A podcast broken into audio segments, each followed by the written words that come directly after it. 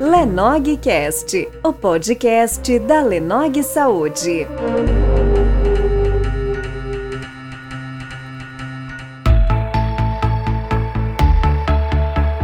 Então estamos mais aqui gravando um episódio da Lenogcast, o podcast da Lenog Saúde. Meu nome é Leandro Nogueira e hoje nós temos uma convidada muito especial. Hoje quem vai participar conosco desse quinto episódio do nosso podcast é a psicóloga Rosália. Rosália, fala um pouquinho para a gente sobre você, sobre o seu trabalho, sua formação, só para os nossos ouvintes te conhecerem. Ótimo. É, meu nome é Rosália Moreira, eu sou psicóloga clínica, terapeuta cognitiva comportamental, sou especialista no treino de controle do estresse e estou dentro dessa área da saúde mental aí por amor, com amor, há mais de 10 anos já, doutor Leandro. Coisa boa, né? A gente que mora aqui na mesma cidade, né? Eu sempre, eu sempre a gente conhece as pessoas, né? E, e sabe da competência, né? E da importância do trabalho de todos, né? Nessa luta, né? Inclusive hoje, Rosário, a gente vai falar de um tema muito pertinente durante essa pandemia que estamos vivendo, né? O nosso tema desse podcast hoje é sobre o luto. E falar de luto né, durante a pandemia é algo muito relevante porque é, ontem nós chegamos à marca de 400 mil mortos no Brasil. Ou seja, 400 mil pessoas faleceram e 400 mil famílias tiveram ou estão passando por esse processo de luto, né? Então, assim, vamos começar falando primeiramente, Rosália, o que, que é o luto na sua visão assim de psicóloga, né? Como você caracteriza esse, esse conceito de luto? Tá, vamos lá, doutor Leandro. O luto é um conjunto de reações físicas, emocionais, comportamentais a uma perda significativa que frequentemente associamos à morte de alguém que amamos, mas pode ser por vários outros motivos, como uma separação, mudança de cidade, perda de emprego, falência financeira, diagnóstico de uma doença grave e tantos outros exemplos, né? É um processo natural que se caracteriza como um período de enfrentamento da dor da perda, sendo composto aí por vários sentimentos que se misturam e intercalam, podendo provocar instabilidade emocional, cognitiva e orgânica de quem passa pelo processo que tem começo, meio e fim. E nesse período agora da pandemia, né? A gente, infelizmente, nós estamos lidando com muitas perdas, né, Rosário? Sim. E, e já aproveitando esse gancho que você falou, então assim, todo o luto ele seria uma doença? A gente pode falar que o luto é uma doença ou depende das situações? Como que você vê essa questão de, de lidar com o luto? Na verdade, o luto, doutor, ele é um processo natural mas ele pode sim se tornar patológico, né? Ele quando, né? Ele pode se transformar uma doença quando ele se torna mais intenso e contínuo que o habitual. Como eu disse anteriormente, ele é um processo que todos nós iremos passar, mas que varia de pessoa para pessoa, dependendo do modo como ela enfrenta e aceita a situação. Um processo de luto, ele é bem sucedido, vamos colocar assim, e finalizado quando a pessoa consegue superar a perda e seguir em frente. Então, assim, não é que ela vai esquecer a pessoa que partiu, pois as lembranças, a ausência vai estar sempre lá. Entretanto, a pessoa não vai mais ocupar, né, a, pessoa, a perda, o luto, não vai mais ocupar um, um lugar, um espaço de destaque na vida dessa pessoa. Uhum, exatamente, né? As pessoas me perguntam muito, né? Leandro, é, quando a pessoa chega com que perde pacientes, né, que está no luto, precisa tomar medicamento toda vez? E a resposta aqui é não. E pelo contrário, né, às vezes as pessoas têm aquela fantasia de que seria bom que durante o luto desse um calmante ou desse um ansiolítico, alguma coisa, para ajudar a pessoa. Mas isso na verdade não vai auxiliar, porque ela precisa passar por aquele sentimento e aquele momento, né? E você anestesiar aquilo, você vai estar só postergando, que em outro momento ela vai ter que lidar com aquela situação. Então, assim, é, é esse conceito realmente que o luto ele é algo natural e ele não é patológico. Sim. Se a gente for seguir hoje os manuais da psiquiatria, né, o DSM-5, lá eles falam pra gente que o luto ele se torna patológico quando ele começa a trazer um prejuízo funcional.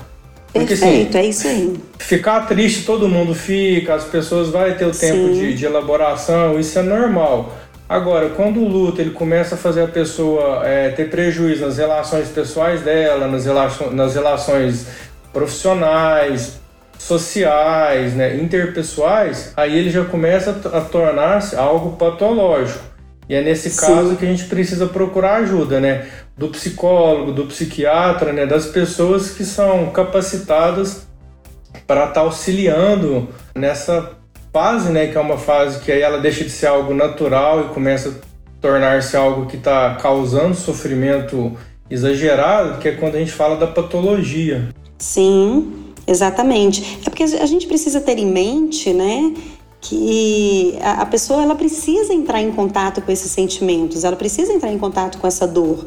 Então, assim, mais importante do que medicar a pessoa no intuito de tentar eliminar os sintomas, precisamos ouvir essa pessoa, né? Ajudá-la a ressignificar, a se desligar da perda. Tanto as pessoas com mais dificuldade de retomar suas atividades rotineiras, como você bem disse, quanto aquelas que agem como se nada tivesse acontecido. Então, assim, essas pessoas elas precisam de cuidados especiais e o medicamento por si só é, ele não vai trazer essa solução, muito pelo contrário. Né? Ela, ele vai postergar, ele vai atrasar esse processo. E aí você falou né, dessa questão do luto, e aí a gente sabe que, que tem algumas definições né, que, que a gente utiliza, né? Uma, uma dessas definições é daquela psiquiatra suíça, né, Elizabeth Kubler-Ross, né? Que ela fala das fases do luto, né, Rosália? Sim. E você falou, né, que essa primeira fase aí da negação é uma fase que, que às vezes a pessoa, ela no intuito, né, de, de não aceitar, né, ela nega o, nega o luto. E quando isso posterga já começa a ser um problema, né? Sim. E só, só citando aqui as fases, né, depois a gente pode falar de cada uma, né? Ela divide em cinco fases: a negação, a raiva, a barganha, a depressão e a aceitação. Isso. E como, e como que você vê essas fases, Rosário? Como que você descreve essas fases, assim, para as pessoas entenderem assim, de uma forma bem, bem tranquila? Tá, vamos lá. É, elas, essas fases elas são mecanismos de defesa, né? São inconscientes, não é que as pessoas, ah, então agora eu estou na fase. Não, ela acontece de uma maneira inconsciente, não necessariamente na mesma ordem, né? E assim, no estágio da negação, é, o indivíduo ele acaba, ele não aceita a informação, né? Como o próprio nome diz, ele nega aquela perda, aquela mudança na vida dele né? Essa defesa ela pode ser temporária, né? Ou pode durar por mais tempo. Isso é importante a gente falar, porque algumas pessoas elas podem perdurar aí numa fase dessas durante meses, outras durante anos, né? No estágio da raiva, né, é que vem aqueles sentimentos como ira, a revolta, o ressentimento. É, na barganha, é muito comum a pessoa tentar negociar com aquela dor, né? Pensar em possibilidades é, de, nossa, se eu tivesse feito de determinada maneira, e se, eu, e se a gente tivesse né, ido para tal lugar, será que teria sido diferente? É, então isso é, ele começa a questionar essa questão do que, que poderia ter sido bom ou ruim. No estágio da depressão, a pessoa ela acaba experienciando aí sentimentos de apatia, de tristeza prolongada, não tendo vontade, né, de, como você bem disse no início, de fazer atividades que antes davam prazer. Ela acaba se afastando um pouco aí da, das redes sociais, ficando indisposta, né? E por fim, nós temos o estágio da aceitação, que é quando a pessoa ela encontra aquela paz com a situação da perda. Ela consegue ressignificar a própria vida apesar da perda. E, a aceitação não significa, né, Rosário, que ela vai esquecer né, a, a morte, né? Ela só não. Exatamente. Ela só vai ter elaborado esse processo, né? E igual você falou, ressignificar de uma forma que não ele vai lhe continuar trazendo sofrimento, dor, né? Porque assim, a saudade, as lembranças, isso não precisa ser, é, ser apagado, né? A pessoa tem que ter essa questão, essa memória, né, da, do ente querido que, que faleceu. Então, uma coisa que você falou é que não, geralmente não segue essas ordens, né? Podem ser ordens diferentes e às vezes podem acontecer simultaneamente, Exatamente. né? As fases elas, elas podem estar acontecendo simultaneamente, né? Então a pessoa pode estar ali na raiva e na negação ao mesmo tempo, raiva, negação e depressão, barganha e depressão. Isso. E algumas pessoas nem passam por, pelas cinco fases, né? É, algumas pessoas elas têm aí, elas podem simplesmente passar da, da fase de depressão para aceitação. Sim, né? Isso. E, e pular, até porque a gente é, vai depender muito da situação, né, do momento, do cenário que aconteceu essa perda. Hum. E já aproveitando essa, essa última fala sua, né, do cenário, e eu tenho observado que nesse cenário novo, Rosário, até com os meus pacientes, né, é, semana retrasada eu, per, eu perdi uma paciente e faleceu a paciente, a mãe dela e a avó dela. Então foram três pessoas na mesma família.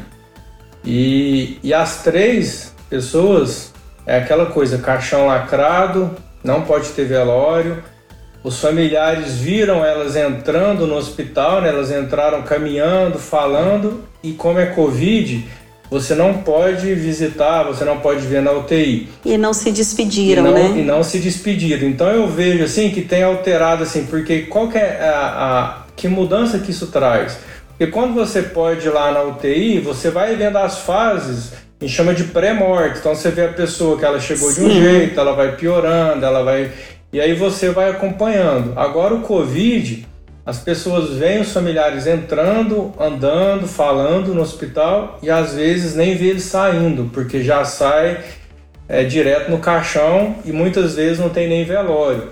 Então a gente vê que a interrupção desses rituais tem atrapalhado essas fases, principalmente você falou da barganha, a pessoa fantasia. Eu tive um paciente que começou a questionar se o corpo não tinha sido trocado do parente, Exatamente. ou Isso se o parente realmente habitual. não estava vivo e eles estavam falando que ele tinha morrido, sendo que era, era uma inverdade. Então, assim, como que você está vendo essa alteração do ritual, desses processos, assim, na questão do luto, Rosário? A gente está vendo isso de perto, né? Exatamente. Como tem sido comum essas situações, essas reações, né, das pessoas questionarem, igual, né, é, essa questão da nessa fase da barganha mesmo, é, porque a gente precisa lembrar que o velório, né, ele é um ritual da nossa cultura, não é, doutor? E ele é um ritual que nos ajuda a assimilar aí essa passagem, né, essa essa perda. Então é como se a gente conseguisse concretizar de alguma maneira, né, e nos dar oportunidades de estar tá despedindo, de estar tá homenageando de alguma maneira aquele ente querido que está indo embora. Então, assim, é, a partir do momento que a gente é privado desse ritual, esse sofrimento, essa dor pela perda, ele se agrava. Né? Então, a partir do momento que eu não consigo, é, eu perco a chance de me despedir, isso realmente pode contribuir aí para um luto patológico, como a gente disse, um luto mais complicado. Sim, a gente vê assim, por exemplo, né, você falou da importância do, da questão do funeral, né, da, de velar o Sim. corpo, né? Então, assim, independente da cultura, né, o corpo ele está sempre presente, né? Independente das culturas, da, que o Brasil é um país muito grande, então, assim, tem várias formas de, de velório, de funerais, mas assim, sempre, sempre com o corpo presente. E essa simbologia, o que, que, que acontece durante um velório? Tá familiares, estão amigos, então ali essa solidariedade né, que os amigos e familiares dão aos parentes, o abraço, as condolências, né? Exatamente. Tudo isso vai materializando essa passagem, né? Que é um rito de passagem, né? A gente vê lá desde isso. a Grécia Antiga lá que eles têm outra cultura diferente, né? Que era a questão de, de colocar as moedas nos olhos para a questão da travessia, do barqueiro. Então, assim, são várias culturas diferentes, mas aqui no Brasil, que a gente está falando aqui da nossa cultura, essa importância de estar ali os familiares, de estar materializando esse momento, ela está sendo cessada agora. Isso, isso compromete né, a elaboração desse luto e até pela frequência, né? Porque a gente está vendo famílias perdendo vários membros em, em, poucos dias, né? Ou num intervalo de tempo muito curto. e aí não tem essa possibilidade né, do, do velório, do encontro ali. E aí tem. De incorporar né, essa despedida. Sim, né? De, de, de materializar. Tem os desejos, né? Que algumas pessoas elas manifestam em vida esse desejo para os familiares. Olha, eu gostaria que fosse assim. Isso. assim. E às vezes o familiar fica até com aquela sensação de culpa, de, por, de não poder estar tá cumprindo aquilo. O último desejo, né? Da, da pessoa que tanto ama e não seguir aquela orientação o pedido, né, a fantasia, a imaginação, é, realmente acaba tornando esse momento ainda mais delicado, né? Como se quebrasse realmente um ideal em torno daquela perda. Sim, e aí hoje isso está trazendo consequências assim gravíssimas, né, para as pessoas que ficam até na fase da negação mais tempo, né, que é a questão de não ver o corpo, de não ver o processo, né, de de evolução clínica né, da pessoa que chega lá às vezes sem estar no oxigênio, vai para o oxigênio, e depois ela é entubada, vai para UTI e acaba tendo óbito. A pessoa não acompanha, então ela nega, né, ela não aceita. E isso, assim, tem sido algo que tem desencadeado essas questões, a gente falou no início, do luto patológico. Né? Sim. E, e é algo, assim, que a gente tem que discutir, porque pode ter saídas, né? É, é, eu eu tinha anunciado aqui no Instagram que iria falar sobre o luto e recebi algumas perguntas. Uma das perguntas aqui que foi enviada pelo aqui, Rodrigo. Ele fala que ele é estudante de psicologia. E ele pergunta que né, se nessa fase agora que não está podendo ter velórios, esses rituais, como que isso pode ser amenizado? Então, Rodrigo, o que, que eu tenho visto que as pessoas têm feito? Que é algo seguro, né? A gente está no meio de uma pandemia, é fazer esse velório simbólico, né? Como que seria Sim. esse simbolismo da passagem? É, as pessoas têm combinado, né? Quando porque por mais que não possa ter o velório com o caixão aberto, ele fica alguns minutos na funerária. Então, uma forma de materializar isso que o pessoal tem feito é o cortejo de carros. Que os carros dos, dos familiares vão todos lá né, para a porta da funerária e aí, a hora que eles vão ver o caixão, né, que a funerária põe o caixão no carro da funerária, eles vão ver esse movimento, mesmo que o caixão não esteja aberto, né? E aí eles vão seguir o carro da funerária até o, o, o cemitério. Lá não está sendo permitida a entrada das pessoas. E aí, normalmente, eles vão até lá e o cortejo acaba ali. Então, assim, é uma forma simples, né? Mas que auxilia para materializar essa questão do luto, de estar tá ali, porque os familiares vão ver os carros, os amigos, né? Podem, uma coisa que eles fazem às vezes é mandar mensagem falando que tá lá, que tá acompanhando. Então acho que o, o, Marce, o Rodrigo é, uma das formas de amenizar seria criar outros, outras formas de materializar isso, é, adaptando no que é permitido e seguro num cenário de pandemia, né, Rosário? Exatamente, são os rituais próprios aí, né? Então, é, é, eu acho que é muito importante. Uma proposta interessante é essa, né? A gente está ativando aí as nossas redes de apoio, né? Redes de afeto, para tentar é, criar aí essas estratégias individuais para assimilar melhor essa perda, para homenagear é, a pessoa que se foi, para se despedir dessa pessoa e, e materializar realmente o luto. É, uma outra estratégia que eu também vi, até que, que eu vi isso foi numa reportagem, que eu achei muito interessante, uma família, hoje todo mundo tem smartphone, né, tem um celular em mão, né, quase todo mundo tem WhatsApp, eles criaram um grupo do luto, escreveu né, lá é, luto do, do nome da pessoa, botou o horário que o grupo ia ficar, né, eles botaram lá o horário de um dia, o grupo ficou 24 horas. E aí nesse grupo as pessoas mandavam mensagem para os familiares, eles convidaram os amigos, as pessoas próximas, e todos ali fizeram as homenagens, mandaram mensagem, mandaram, mandaram fotos, mandaram vídeos. E aí no final daquele tempo, né, eles encerraram o grupo, né, e, e a família que da pessoa que foi a óbito ficou com todas aquelas lembranças. Então assim, é uma estratégia que a gente pode estar criando hoje para estar tá, né, materializando e auxiliando, que é uma forma coletiva, né, que o, o próprio velório permite essa coletividade ali de estar tá junto, e, e acaba é, trazendo uma, um alívio né, para as pessoas e para os familiares, né, receber mensagens de voz, vídeos, mensagem de textos. Sim. Então achei bem interessante essa família que tem feito isso e fica como uma dica também, né, de às vezes quem tiver ou passar por uma situação dessa de criar essa questão do, de um grupo ali onde as pessoas podem fazer aquele velório simbólico e deixarem mensagens ali para a família. Sim, é interessante isso e vai ajudar nessa assimilação aí da, da perda, né? Já que não dá para fazer aquilo que a gente gostaria, aquilo que a gente idealizava, fazer aquilo que o momento é, permite.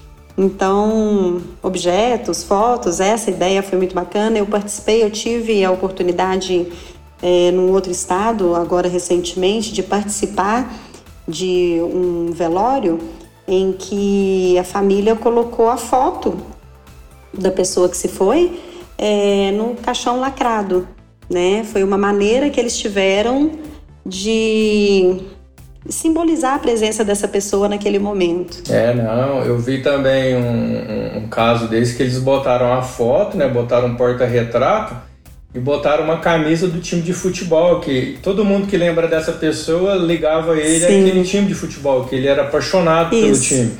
Então, realmente são ferramentas, né, maneiras de, de materializar, né? E o momento não nos permite muitas ferramentas diferentes. Então, a gente tem que acabar é, é, utilizando, né, o, o que nós temos, né? Eu recebi mais uma pergunta aqui também. Eu acho que essa pergunta ela é mais endereçada para mim mesmo. É a, é a Larissa, ela não fala qual que é a área dela, mas eu imagino que pelos termos que ela está usando, ela está perguntando assim, por que que durante o processo de luto, quando um familiar passa mal, ela está usando esse termo aqui, passa mal durante o velório, não é indicado dar calmantes para ele, né? A gente falou isso no início. Aí os, os, calmantes né, que o pessoal fala, né, na verdade são os benzodiazepínicos. Os estudos nos mostram que pessoas que utilizam benzodiazepínico em situações de estresse, ele faz um imprint, ele faz aquilo ficar, é, ele faz aquilo ficar um tempo maior. Então, situações estressantes assim, tanto de estresse pós-traumático, de estresse agudos, né, não só de morte, como assaltos, a gente sempre evita os benzodiazepínicos por essa questão do imprint, que ele acaba fazendo aquela sensação ali perdurar mais do que devia. Aí nesses casos, quando precisa medicar, nós utilizamos outras classes de medicamentos né, que podem atuar assim, com, com essa questão de sedação, mas nós sempre evitamos realmente os benzodiazepínicos por conta disso, né, que é o que a gente falou no início. Né? Então, o luto tem que ser tratado? Não. Mas quando ele começa a trazer sofrimento, a gente vai tratar, né, e vai ver quais são as síndromes que aquela pessoa tem, porque tem pessoas que podem ter um luto patológico com sintomas ansiosos, tem pessoas que podem Sim. ter com sintomas depressivos, pessoas podem ter ataques de pânico. Então, assim, são, são síndromes decorrentes de um luto não elaborado que às vezes a gente pode ver na minha área aqui da psiquiatria, a gente pode ver alguma medicação, na sua área você pode ver alguma abordagem, alguma ferramenta específica para estar tá trabalhando, né, dentro desses sintomas. Por isso que a pessoa tem que ser avaliada por um especialista, né, Rosália, para estar tá tendo um, um atendimento e um manejo adequado. Com certeza. É, é importante a gente ter esse olhar diante disso, da, dessa necessidade, porque é, exatamente o luto, quando dentro desse processo natural que a gente vem falando, ele não precisa realmente ser tratado, mas às vezes a pessoa ela precisa, ela apresenta aí algumas manifestações que ela sozinha não vai dar conta de lidar com aquilo. Então, se der para gente é, auxiliar, facilitando a mesma comunicação entre essa pessoa, reduzir esses sinais patológicos, né? Tanto no presente quanto a longo prazo, é, e com isso poder promover uma qualidade de vida maior para a pessoa que está sofrendo com esse luto, com certeza seria excelente.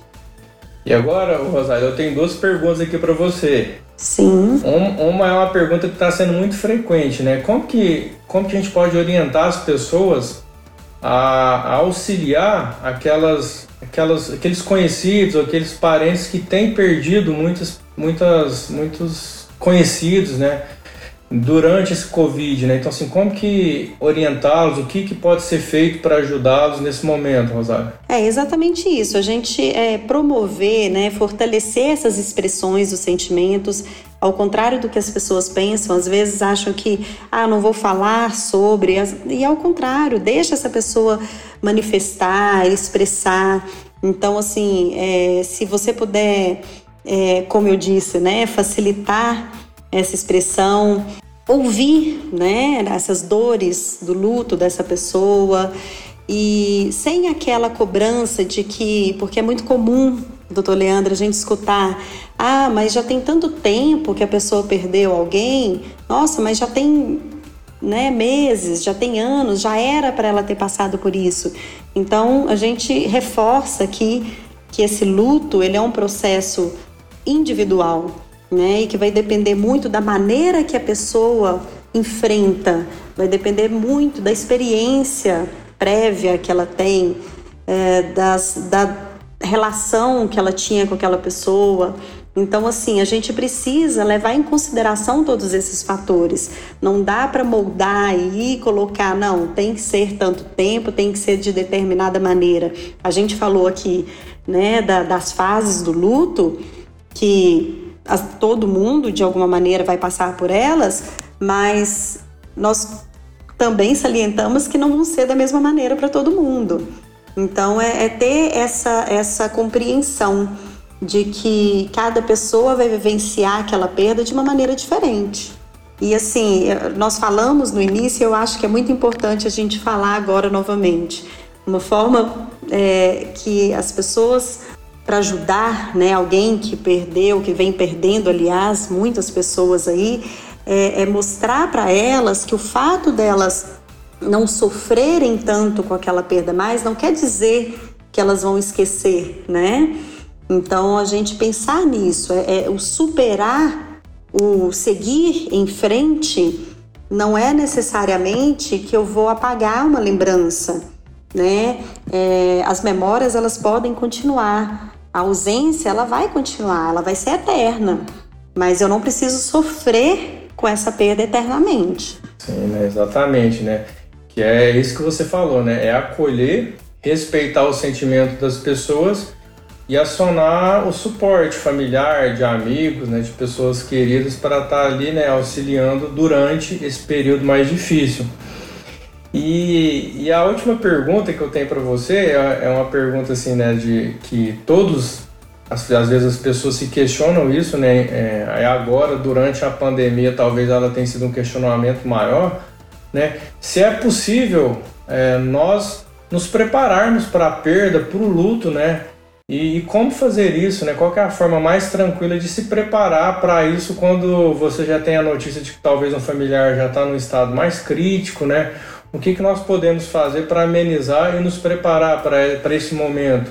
Tá, é, existe um conceito aí que a gente fala do pré-luto, né? Que é como se fosse uma antecipação realmente do que está por vir. É aquele momento que a pessoa começa a assimilar essa ideia da perda, né? Então, assim, a pessoa foi internada, não é que eu vou pensar negativo sobre aquilo, mas eu posso considerar a possibilidade dela não se recuperar, que ela pode realmente partir. Né? Então, assim, uma maneira realmente da gente tentar se preparar para o luto é exatamente isso, né? A gente já considerar essas questões, porque é, esses dias mesmo eu estava falando sobre a questão da positividade tóxica, né, doutora? A gente sempre tentar visualizar as questões de uma maneira positiva e a gente sabe que o positivo ele auxilia muito, né, na nossa saúde de uma maneira global. Mas ela também não pode ser, se ela for o tempo inteiro, né, presente, ela pode nos colocar em riscos e pode inclusive dificultar esse processo aí do luto, né, da aceitação, como a gente falou. Então, assim, uma questão interessante que a gente tinha até falado antes, né, sobre essa questão da agora com esse cenário que a gente está vivenciando, né, esse cenário pandêmico aí, com tantas perdas, né? Será que isso vai estar tá influenciando na elaboração desse luto de uma maneira positiva ou não? Eu costumo dizer o seguinte: toda mudança, né, ela vem se eu tiver aberta para ela. Então, assim, se essa autorreflexão, né, é, essa sobre a minha finitude, sobre a finitude de alguém que eu amo, ela pode trazer angústia, não é verdade, doutor Leandro? Então, assim, eu consegui conduzir esse sentimento aí de uma maneira natural, ela com certeza vai me trazer mais, vai me aproximar mais da aceitação do que eu evitar falar sobre isso. Então, assim, ter esse acolhimento, se aproximar das nossas redes aí de afeto, ajudam muito também nessa elaboração, até para a gente poder compartilhar os nossos dilemas, as nossas dores em relação a essa possível perda. É, e, e tem acontecido durante essa pandemia, Rosário, situações assim que eu me lembro quando eu ainda era acadêmico de medicina, que eu conversei isso com meu professor. Uma vez eu estava começando os estágios, né? E aí eles pediram para eu dar o boletim médico de um paciente que estava muito grave.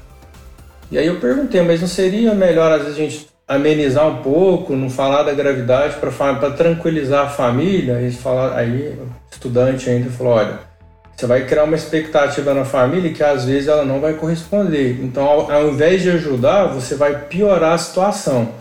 E hoje com o Covid eu tenho visto acontecer muito isso. Às vezes os familiares que estão ali sabendo das notícias não divulgarem com os outros, com os irmãos, com os parentes, e aí de repente já vem a notícia da morte.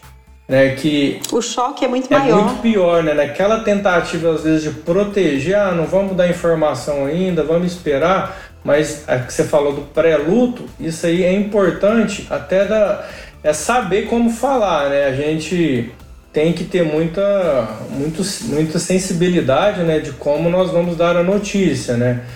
Tanto que no, nos primeiros períodos de, da faculdade de medicina a gente tem uma disciplina que chama psicologia médica, que a gente vai aprender a, dar notícia de óbito, de falar sobre quadros clínicos, a gente tem que ter uma, uma sensibilidade. Mas as pessoas hoje, às vezes, elas não entendem isso, que esconder dos demais familiares pode atrapalhar né, e trazer um prejuízo muito maior do que às vezes ir dando as notícias. Olha, recebi esse boletim hoje, gravou, tá desse jeito, porque isso não é significa que você está sendo pessimista, você está sendo verdadeiro, não. você está apenas realista, passando as notícias como elas estão acontecendo. Então é bom a gente estar tá trazendo essa informação até para auxiliar quem estiver vivenciando uma situação parecida. Seja verdadeiro. Claro que tem casos e casos, né? Se você tem uma pessoa que tem uma doença cardíaca grave, que não pode estar tá suscetível a, a, a notícias assim, você vai ver como dar essa notícia, né? Vai pedir ajuda, auxílio, às vezes até profissional, né? Às vezes até para um psicólogo, para o médico que acompanha ali o caso. Sim. Mas no geral a gente pode estar tá dando a notícia até para ajudar nesse pré-luto, que é você estar tá trazendo a, a, informação de como está acontecendo as coisas. Exatamente. E vai facilitar essa assimilação aí da perda. E assim, é, como eu tenho falado aqui com, com as pessoas, né? Hoje é o nosso quinto episódio da, da Leonocast, a nossa intenção aqui não é esgotar o assunto, até porque é um assunto assim que a gente poderia ficar horas aqui conversando, né, Rosália? Mas eu acho que o principal a gente trouxe, né, que é algumas informações a respeito, né, de como lidar com o luto durante esse, esse momento aí do Covid e, e aí eu vou deixar um espaço aqui para você falar o seu, as suas redes sociais, como que as pessoas podem estar entrando em contato com você, se alguém tiver alguma dúvida e quiser te mandar um direct ou falar, né, divulgar um pouquinho sobre o seu trabalho, para a gente passar para o encerramento, que foi muito bom esse, esse bate-papo hoje, assim, acho que foi bem produtivo, né, Rosário? Sim, com certeza. É, e quando a gente pode levar informações que vão de fato ser úteis, né? Isso é muito gratificante para a gente também, né, doutor Leandro? É, então, eu tenho o meu, é, meu Instagram, que é Rosália Moreira, underline psicóloga. Na bio do meu Instagram tem o link para o meu WhatsApp. Quem precisar de alguma ajuda, eu faço atendimentos online. É, quem precisar de alguma orientação também pode me enviar um direct. É, mesmo que eu não responda na hora, assim que eu puder, eu com certeza vou estar respondendo. O que eu puder ajudar, pode contar comigo. Ah, não, que ótimo, né? Eu também deixo aqui é, o meu endereço, né? O meu, o meu Instagram é Leandro Nogueira. Então, quem tiver alguma dúvida, precisar falar, lá na minha, na minha bio também tem a tem o meu número do meu celular, do meu WhatsApp, se precisar de alguma informação, estou à disposição. Agradecer imensamente a Rosália por ter participado aqui com a gente hoje, né, da, da gravação desse episódio, que eu tenho certeza, Rosália, que vai ajudar muitas pessoas. Eu estou tendo muito feedback positivo dos outros episódios. Eu tenho certeza que com esse tema específico aqui a gente vai estar tá levando informação. Que bom. E além da informação, a gente vai estar tá levando é, acolhimento e alento para muitas pessoas que vão ser beneficiadas com, com tudo isso que a gente conversou hoje. Ótimo, que bom, essa é a ideia. Então, pessoal, esse foi mais um episódio da Lenogcast, né? Eu apresentei hoje, meu nome é Leandro Nogueira. E sigam-nos nas redes sociais, no Spotify, no Deezer, no Anchor. A gente está em todas essas redes sociais. E os próximos episódios vão ser divulgados no Instagram e nos vemos então em breve. Obrigada. Lenogcast foi apresentado por Leandro Nogueira.